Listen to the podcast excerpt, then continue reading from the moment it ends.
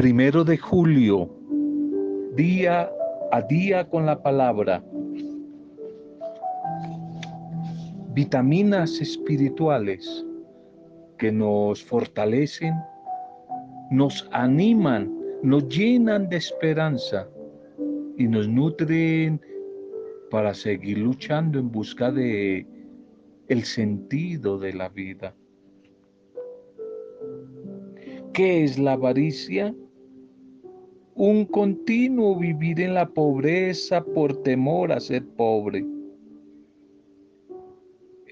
El camino del sabio entiende el valor de la riqueza, que depende fundamentalmente de tres palabras. El valor de la riqueza en el pensamiento del sabio que depende de tres palabras. Trabajo, trabajo, compartir y ahorrar. Trabajar, compartir y ahorrar.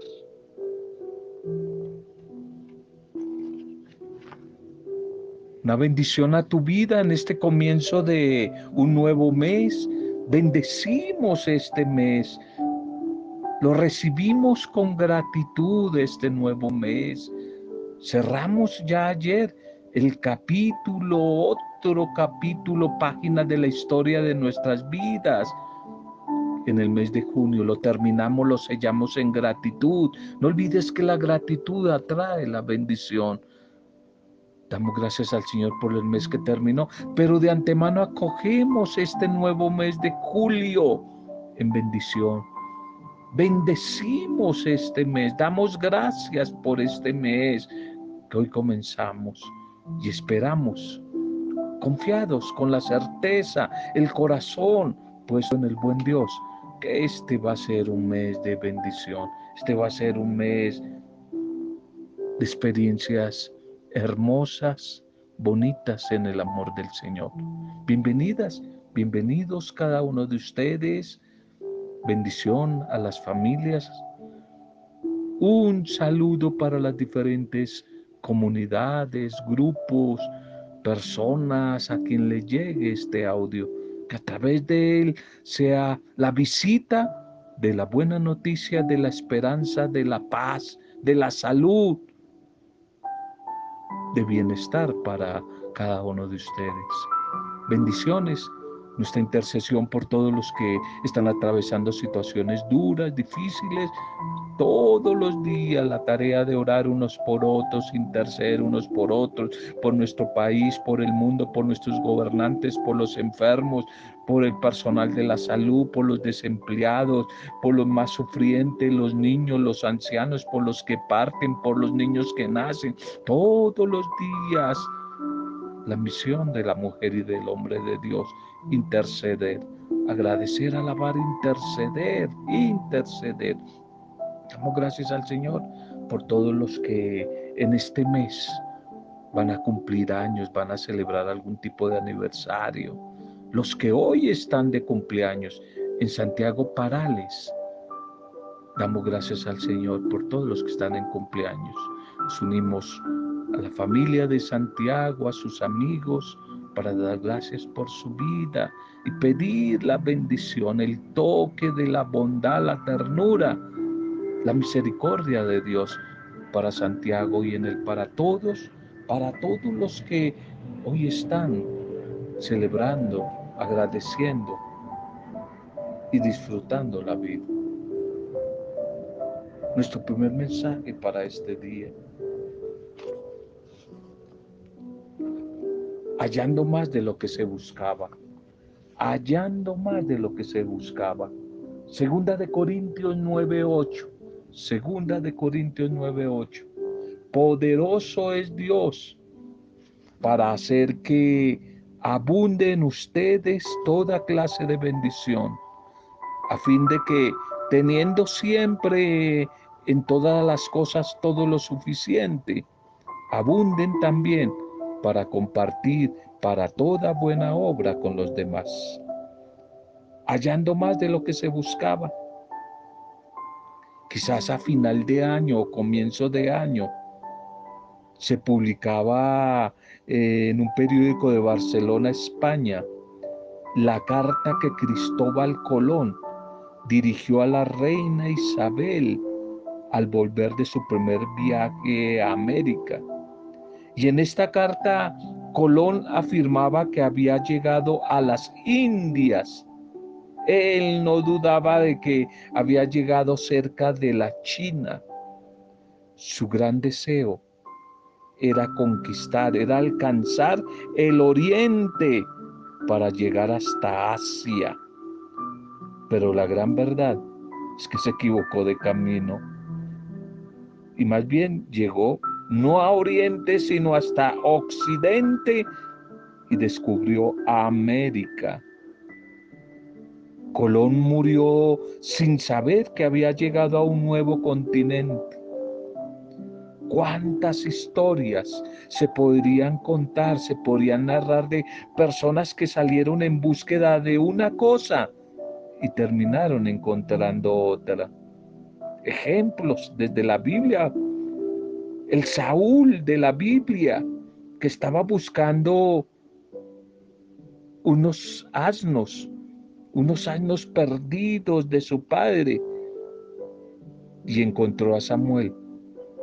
Lo encontró en su camino y Samuel, el profeta, lo ungió como rey. Otro caso, José, que salió a buscar a sus hermanos en Dotán y terminó siendo el primer ministro en Egipto. David, que fue a llevar unos quesos a sus hermanos y terminó siendo héroe, el gran héroe en Israel al derrotar al gigante Goliat. Las mujeres devotas, fieles, esas discípulas que salieron aquel domingo en busca de un cadáver y encontraron al Señor resucitado. Es muy normal que estas situaciones se repitan a diario. Este es el motivo por el cual en los grandes supermercados o tiendas distribuyen los artículos de primera necesidad en distintos puntos, porque es una estrategia de marketing comprobada que la gente ingresa con una lista de cosas que quiere comprar y al recorrer todas las áreas, todos los sitios, termina llevando otros artículos que ni siquiera se había imaginado y que menos pensaba adquirir. Se pone difícil la cosa cuando no encuentro en la vida lo que busco. Pero cuando lo que encuentro es mayor o mejor de lo que buscaba. No hay problema. ¿Sabes una cosa? Con Dios sucede esto a diario. Le pides cosas que tú piensas que necesitas. Y muchas veces recibes más de eso u otra cosa mejor. Mejor que con el tiempo aprendes aprendes que era superior y mejor para ti de lo que estabas buscando. Quizás estaba pensando en esto David cuando exclamó en esa oración en su Salmo 23, mi copa está rebosando. Cuidado, porque a veces las demoras de Dios a tus peticiones, a tu oración, pueden más bien, pueden ser más bien la antesala de un milagro maravilloso, de un milagro mejor, de un milagro mayor que te espera, hallando más de lo que a veces se busca, hallando más, recibiendo más de lo que a veces pido. Nuestra liturgia para este día. Nuestra liturgia para este día. Comienzo de mes, mes bendecido por el Señor. Titulemos el mensaje el milagro de transformar el corazón. El milagro de transformar el corazón. La primera lectura para hoy es del libro del Génesis. Génesis capítulo 22, 1 al 19. Génesis 22, 1 al 19. El sacrificio de Abraham, nuestro Padre en la fe. De eso va a tratar esta primera lectura. Que quisiéramos desde el principio hacer como un énfasis, que no se entienda mal. Dios no es un ser que su inmensa, que en su inmensa superioridad se dé el lujo de jugar con los sentimientos humanos, como para probar la fe de quienes han puesto su confianza en Él.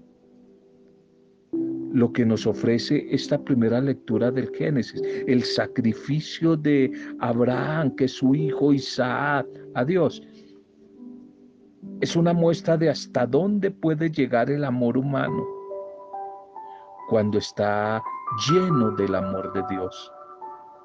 En la búsqueda incesante de hacer posible cada día aquello que Dios quiso desde el principio.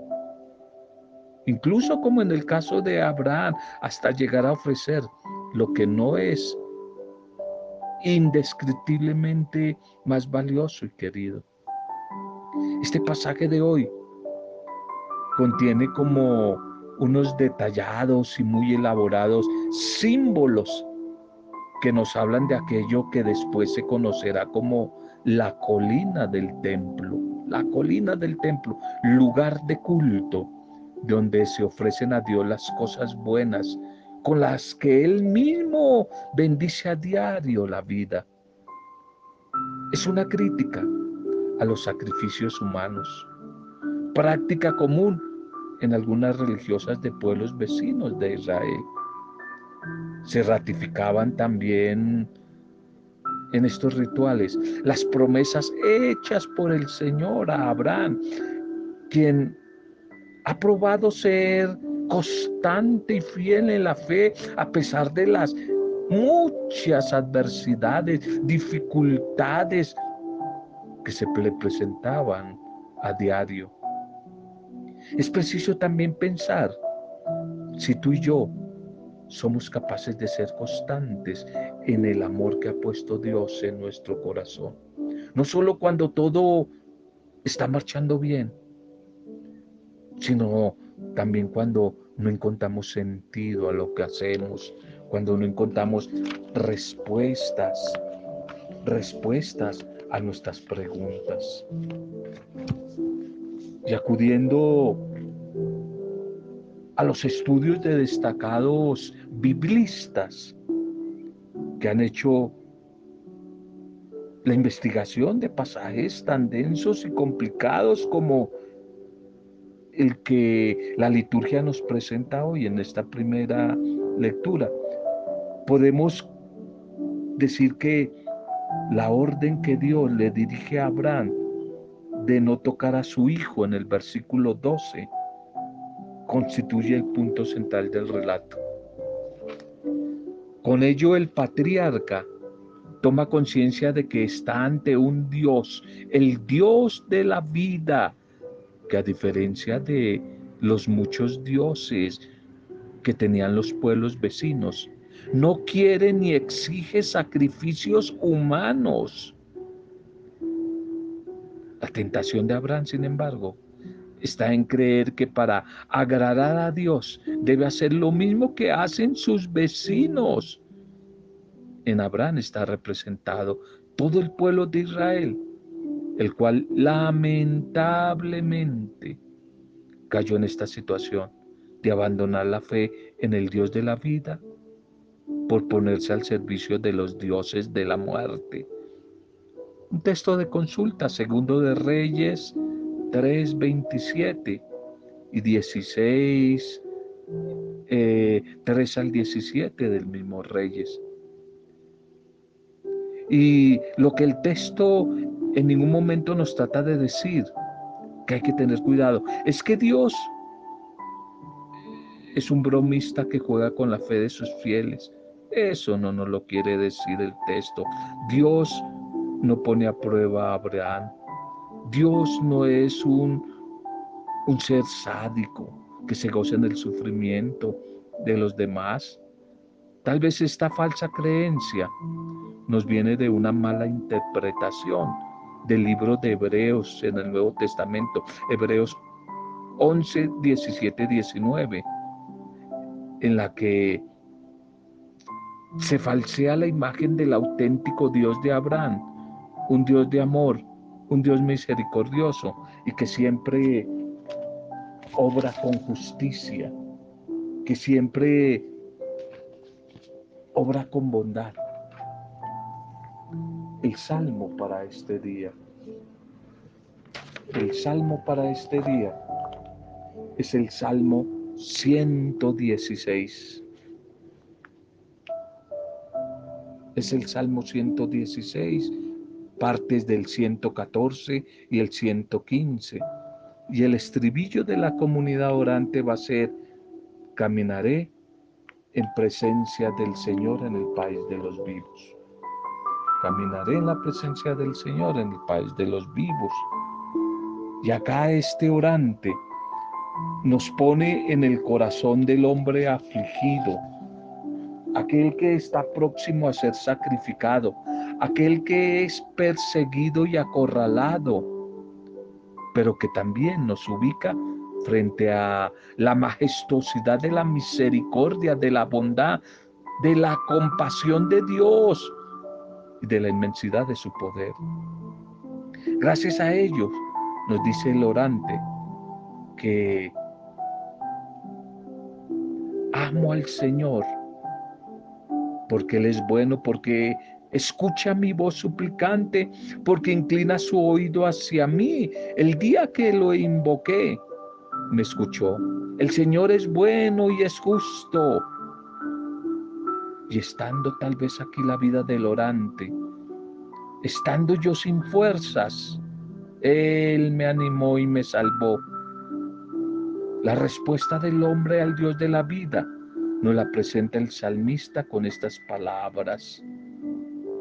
Caminaré en presencia del Señor en el país de la vida. Caminaré en presencia del Señor en el país de la vida. El Evangelio para hoy es Mateo capítulo 9, 1 al 8. Mateo 9, 1 al 8. La gente alababa a Dios que da a los hombres tal potestad. La gente alababa a Dios que da al hombre tal potestad. Bien, Tal vez es la primera vez que en la comunidad de Mateo, el Evangelio de Mateo, se menciona que Jesús tiene el poder de perdonar los pecados. De acuerdo con el Antiguo Testamento, esa potestad es exclusiva solo de Dios. Casi está de más decir que este pasaje de hoy muestra claramente que el Señor es Dios. Para escándalo de todos estos jerarcas y líderes de la iglesia de Jerusalén, de los maestros de la ley. Pero la pregunta del Señor lo que llama poderosamente la atención, en especial para nosotros hoy. ¿Es fácil perdonar o sanar los males incurables de la humanidad? La ciencia y la cultura han alcanzado los más altos, eh, las más altas cimas, cumbres de la evolución humana, hasta el punto de hacer posible lo que apenas se atrevía a imaginar la ciencia ficción unos años atrás. Sin embargo, con tanto avance científico, no ha logrado hacernos más solidarios, ni más misericordiosos, ni más fraternos.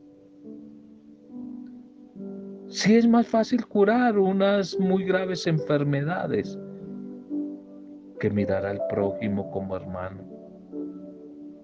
Hasta los logros a veces más nobles del progreso humano podrían convertirse en peligrosas armas capaces de corromper la vida si en el corazón, si en el corazón humano no hay amor.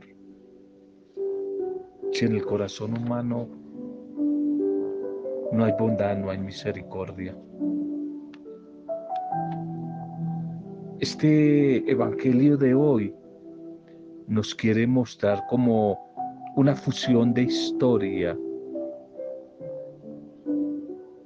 eliminando tal vez el detalle de bajar al enfermo por el techo. Esa es la trama. La fe, la fe de estos camilleros amigos del enfermo que ante la adversidad estaba lleno el lugar, no había por dónde entrar, la creatividad, lo bajan por el techo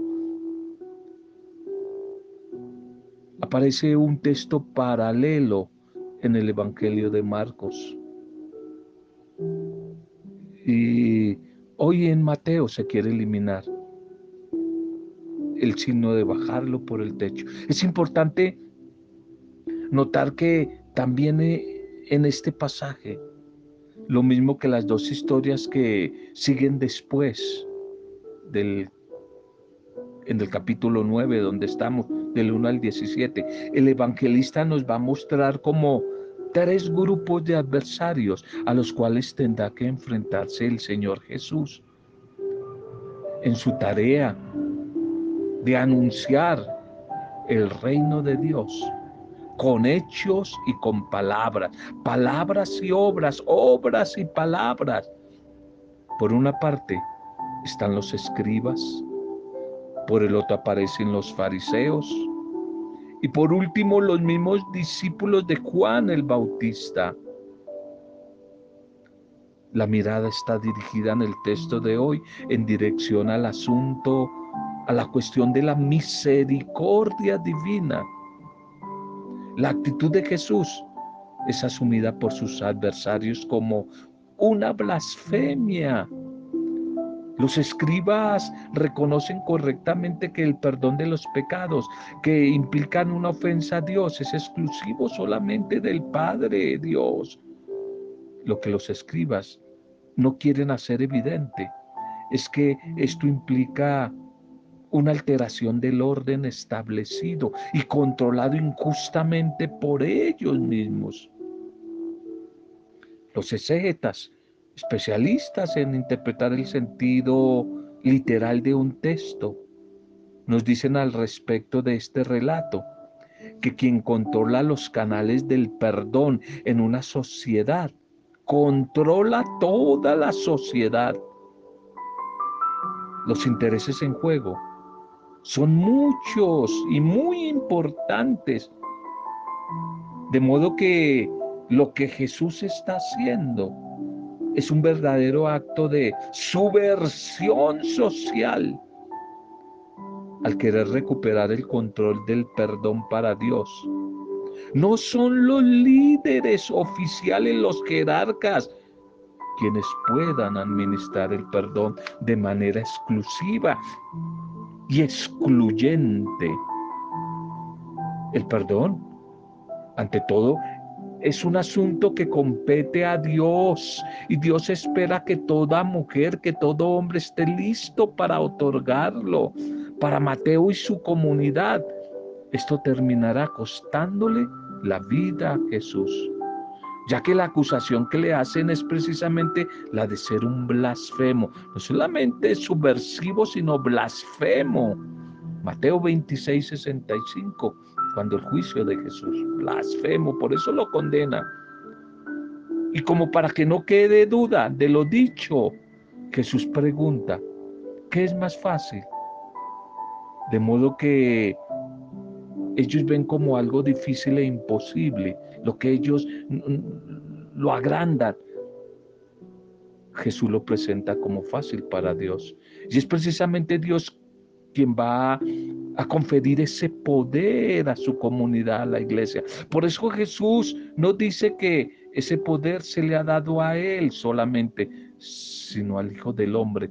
Título que se refiere a todo hombre, de modo que pueda entenderse así, para que vean que Dios ha dado tal autoridad a los hombres, la de perdonar.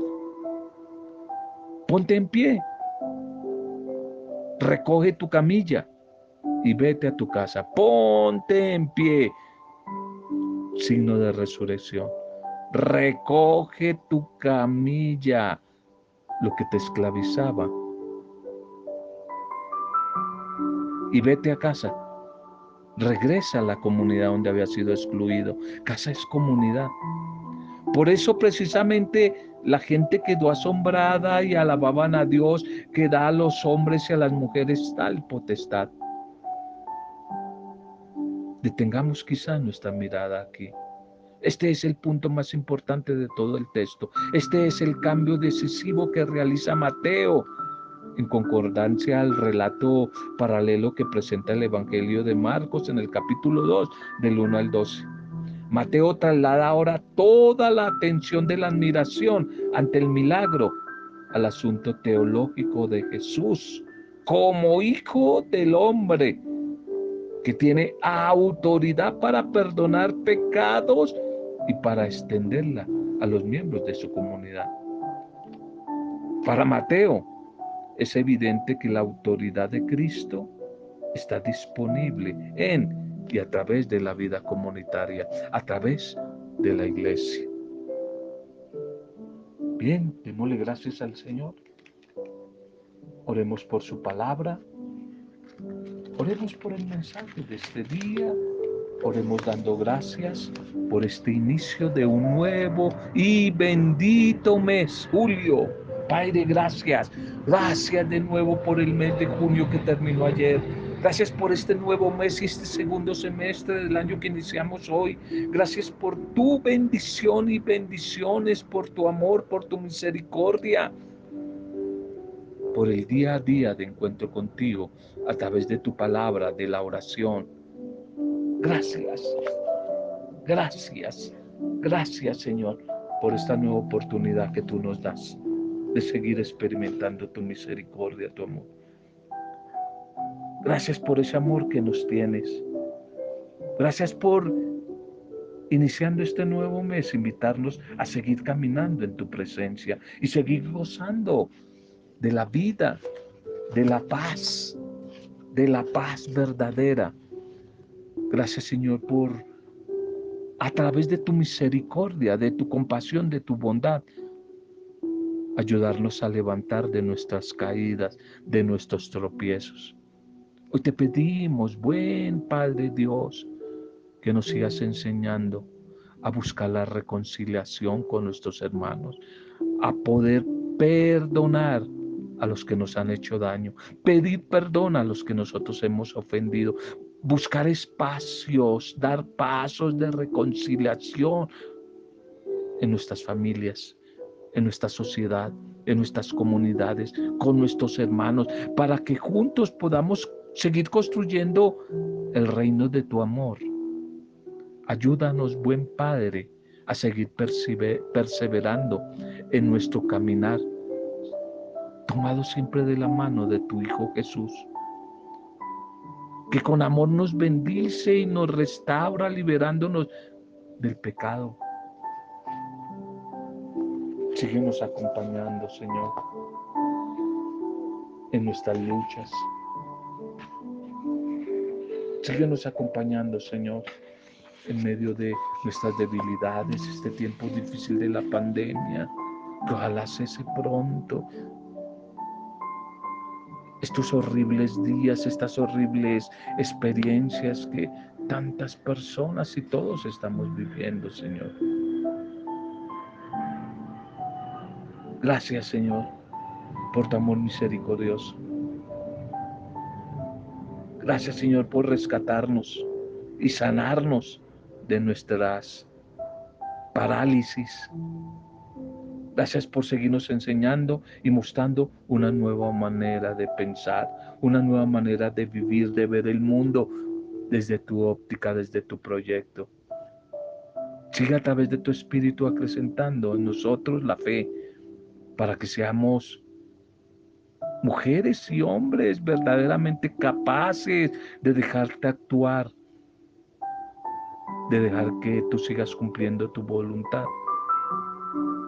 y hacerte presente, vivo en nuestras diferentes realidades que por estos días no son nada fáciles, según tu Espíritu, Señor, que sabe lo que nos conviene y el poder que tienes para perdonar nuestra vida. Sánanos, Señor, restauranos, transfórmanos, buen Señor. Bendito seas, bendice nuestras familias, bendice nuestros parientes, amigos, nuestras comunidades, nuestros grupos, nuestros trabajos, nuestro país, nuestros diferentes lugares, otra nación que nos ha acogido. Bendice, Señor, nuestro diferentes círculos de vida social. Te entregamos a nuestros gobernantes, seguimos orando por todas las víctimas de esta pandemia, todos los que están enfermos en clínicas, hospitales, el personal de la salud, por todos los que han partido o van a partir a lo largo de este mes, también por los bebés que nacen.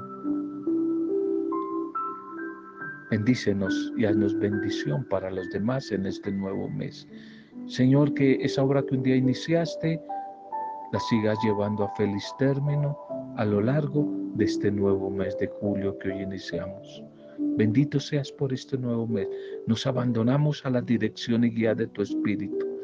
Te entregamos las llaves, la brújula de nuestra vida para que tú sigas gobernando y guiando nuestra vida, Señor, como buen pastor. Sigue teniendo compasión y misericordia de nosotros. Y todo lo hacemos desde la intercesión, la fuerza vivificante del Espíritu Santo y en el nombre de Él. Para gloria, alabanza y adoración tuya, Padre Dios, Creador, nuestro Creador. En el nombre de Jesucristo tu Hijo amado, Jesucristo el Mesías, Jesucristo nuestro Salvador y Redentor, Jesucristo nuestro buen pastor, en el nombre de Él, con acción de gracias y alabanzas, en compañía de María, nuestra buena Madre, hemos compartido el mensaje de hoy. Amén. Roberto Zamudio de Día a Día con la Palabra.